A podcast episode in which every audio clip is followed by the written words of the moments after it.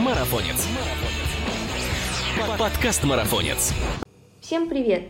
Это подкаст «Марафонец». Здесь мы обсуждаем бег и спорт на выносливость, тренировки, экипировку, мотивацию, соревнования, другими словами, все, что делает нас сильнее, а жизнь активнее. И с вами его ведущий Мирова Ася. Надеюсь, вы уже успели подкрепиться и приступаете к прослушиванию сытыми и довольными. Если же вы позавтракать еще не успели, то самое время прослушать подкаст и вылететь на пробежку. Наверное, многие из вас слышали о том, что бег натощак – это очень даже распространенная практика среди бегунов разных уровней подготовки. Только вот зачем и почему они пренебрегают овсянкой и яичницей, нам предстоит разобраться. И сделаем мы это прямо сейчас. Мы поговорим о том, может ли бег натощак помочь в борьбе с лишними килограммами и что нужно учесть, выходя на пробежку на голодный желудок. В любом случае, пока понятно одно – покушали вы или нет, слушать подкаст до конца точно не запрещается и очень даже поощряется. Так что погнали! Итак, между приверженцами и противниками бега натощак обычно целая дискуссионная пропасть. И, кстати, у обеих сторон есть свои справедливые доводы. Сейчас мы с ними и ознакомимся. Итак, аргументы против. Против выступают обычно культуристы. Они считают, что бег натощак сжигает мышечную массу, а также режимные люди. Они полагают, что бег натощак вызывает переедание в течение дня. Третьи же утверждают, что без предварительного перекуса чувствуют слабость, бурчание в животе, головокружение и не могут бежать в полную силу. Ну а теперь посмотрим, что говорит сторона, выступающая «за». Среди них жаворонки. Они предпочитают утренние тренировки, но не имеют времени для перекуса перед ними. Также нужно упомянуть, что некоторые люди, если бегают сытыми, чувствуют бульканье в животе, нередко испытывают тяжесть и страдают от изжоги и вздутия. Для них такой вариант тоже противопоказан. Есть, конечно же, вечно худеющие. Они уверены, что натощак организм берет энергию из жировых отложений. Ну и, конечно же, на стороне защиты находятся атлеты. Они намеренно включают голодный бег в план своих тренировок, чтобы повысить выносливость. И чаще всего бег натощак выбирают жаворонки, чьи циркадные ритмы бодро откликаются на нагрузку сразу после пробуждения. Они энергично и с улыбкой бегут раньше всех на работу. Вот их-то мы и видим в 5 утра на стадионе. И, как уже было сказано раньше, голодный бег предпочитают люди, испытывающие дискомфорт в желудочно-кишечном тракте, Некоторых даже спустя 2 или 4 часа после приема пищи мучает вздутие и тяжесть в животе. Обычно они жалуются на бульканье, изжогу и ту самую тяжесть, что не дает им бежать быстро и расслабленно. Поэтому, если вам комфортно бегать на пустой желудок и вы не чувствуете толщноту или головокружение, бегайте на здоровье. Только вот не забывайте соблюдать правила голодного бега. Кстати, есть и такие, кто преследует конкретные цели, включая бег натощак в свой план тренировок. Давайте разберемся, насколько оправдана их мотивация. Сейчас мы поговорим о том, помогает ли бег натощак похудеть. Дело в том, что жиросжигающие свойства голодного бега неоднократно доказывались в результате целого ряда исследований. Вот, например, в 2013 году ученые одного британского университета взяли 12 мужчин и попросили их в 10 утра ходить по дорожке. Просто ходить по дорожке. Часть из них делала это после завтрака, ну, а соответственно часть на голодный желудок.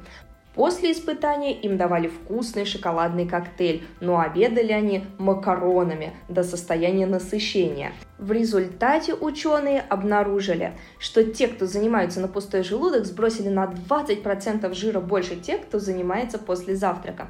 А вот в 2013 году исследования, полученные в другом британском университете, изучали группу мужчин с избыточным весом. Добровольцы ходили сначала в течение часа натощак, а в другой раз через два часа после употребления высококалорийного завтрака, обычно богатого углеводами. Исследовательская группа взяла несколько образцов крови и жировой ткани непосредственно до и после ходьбы.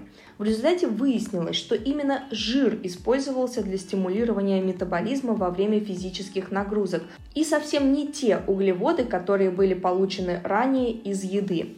Но уже через два года этот неугомонный университет в 2019 году опять провел 16-недельное исследование, в котором приняли участие 30 мужчин с ожирением или избыточным весом и сравнил результаты двух групп – тех, кто ел до и после упражнений, и тех, кто не менял образ жизни. Было обнаружено, что люди, которые выполняли упражнения до завтрака, сжигали вдвое больше жира, чем та группа, которая тренировалась после завтрака. То есть британские ученые в лабораторных условиях доказали и не раз, что бег на пустой желудок может заставить наш организм получать энергию из свободных жирных кислот. Но на практике это не является решающим фактором в потере веса. Дело в том, что процент энергии, получаемой при сжигании жира, довольно высок, но общие затраты энергии и, следовательно, потребление калорий относительно низки. Это происходит из-за низкой интенсивности тренировок на голодный желудок. А вот в случае бега с высокой интенсивностью процент энергии, производимой сжиганием жира, значительно ниже. Тем не менее, общие затраты энергии и потребление калорий во много раз выше. Поэтому, когда речь идет о похудении, сеансы бега с высокой интенсивностью предпочтительнее бега натощак. А еще бытует мнение, что тренируясь утром натощак, организм потом в течение дня еще возьмет не только съеденную перед тренировками калории, но и переработает дневную норму. Но ну, исследование 2012 года, о котором упоминалось выше, опровергло и эту версию. Мужчины, тренирующиеся до завтрака в течение дня, не превышали свой привычный колораж. А вот следующий наш пункт посвящен тем, кто боится, что бег натощак съест их мышцы. Но волноваться не стоит, ведь ваши мышцы не исчезнут сразу. Часто ошибочно считается, что без приема пищи организму не хватает необходимых углеводов и глюкозы, и он вынужден расщеплять мышечный белок, чтобы получить необходимую энергию. Другими словами, тело теряет мышцы. Но это на самом деле не совсем так. Действительно, белки, как и углеводы и жиры, являются топливом для организма. Только вот что из этого идет в ход, зависит от типа тренировки. Низкоинтенсивные тренировки используют в большей степени жир и в меньшей гликоген из мышц и глюкозу из крови. А вот тренировки с высокой нагрузкой используют в основном мышечный гликоген и в меньшей степени глюкозу из крови и жир. Происходит это следующим образом. Организм накапливает глюкозу в форме гликогена в печени и в мышцах, а в течение ночи уровень гликогена в печени и инсулина в организме, который помогает клеткам усваивать сахар и препятствует потере жира, падает – но тело все еще имеет запасы гликогена в мышцах. Поэтому, когда вы начинаете утреннюю пробежку, ваше тело изначально получает энергию от гликогена, запасенного в мышцах, а уже потом берет его из крови. В среднем в гликогеновом депо спортсмена хранится от 300 до 500 грамм гликогена, которого, конечно же, хватает на полтора-два часа тренировки. У обычного человека на полчаса, ну или час. Но если ваша тренировка длится дольше, то запасы гликогена или просто углеводов практически истощаются. Поэтому ваше тело вынуждено искать другой источник энергии. Здесь чаще всего в качестве топлива берутся свободные жирные кислоты. Если вы теперь увеличите интенсивность своей тренировки, ваше тело, чтобы восполнить недостаток гликогена и недостаточный запас энергии из жиров, получит необходимую энергию, расщепляя белки, то есть на аминокислоты.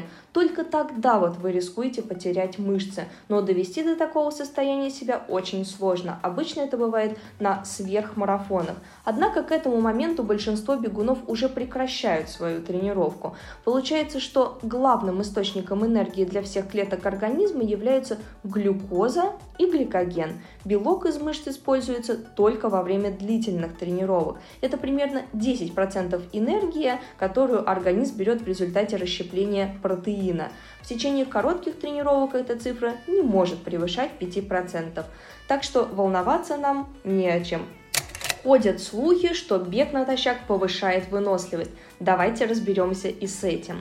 Как уже было сказано выше, большую часть энергии во время бега длительностью от 2 минут до 3 часов мышцы получают от запасов гликогена. Усталость в этом временном промежутке говорит об истощении этого запаса.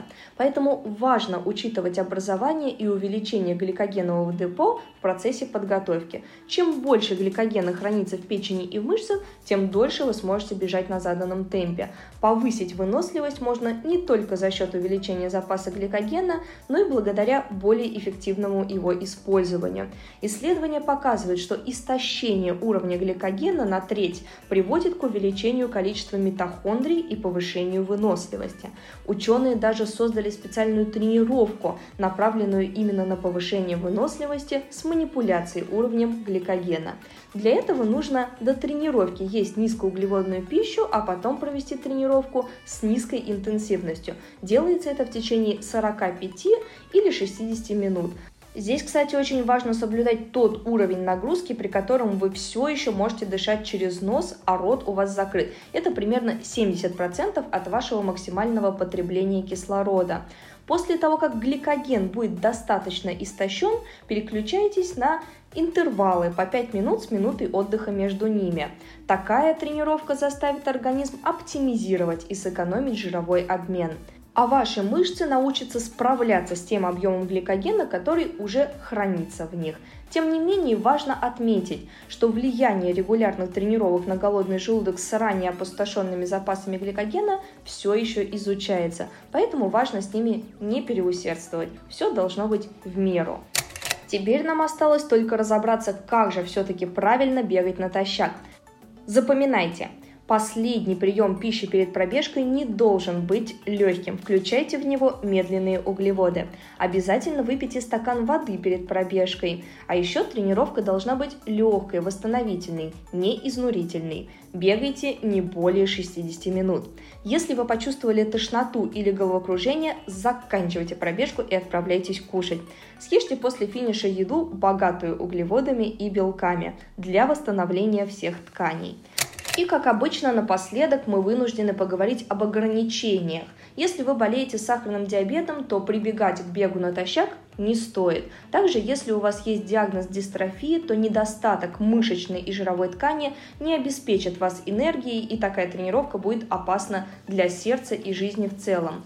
Немало людей с такими диагнозами занимаются бегом, но в таком случае крайне важно любые эксперименты с видом тренировок и питанием обсуждать с врачом. Вот интересно, чего вам после этого подкаста захотелось больше, побежать или поесть? Ну, что бы вы ни выбрали, мы желаем вам удачи. Главное, соблюдайте те советы, что дала нам автор статьи Мария Караченцева. И, конечно же, подписывайтесь на нас на тех платформах, на которых вы нас слушаете. Впереди еще столько интересных тем. Пока!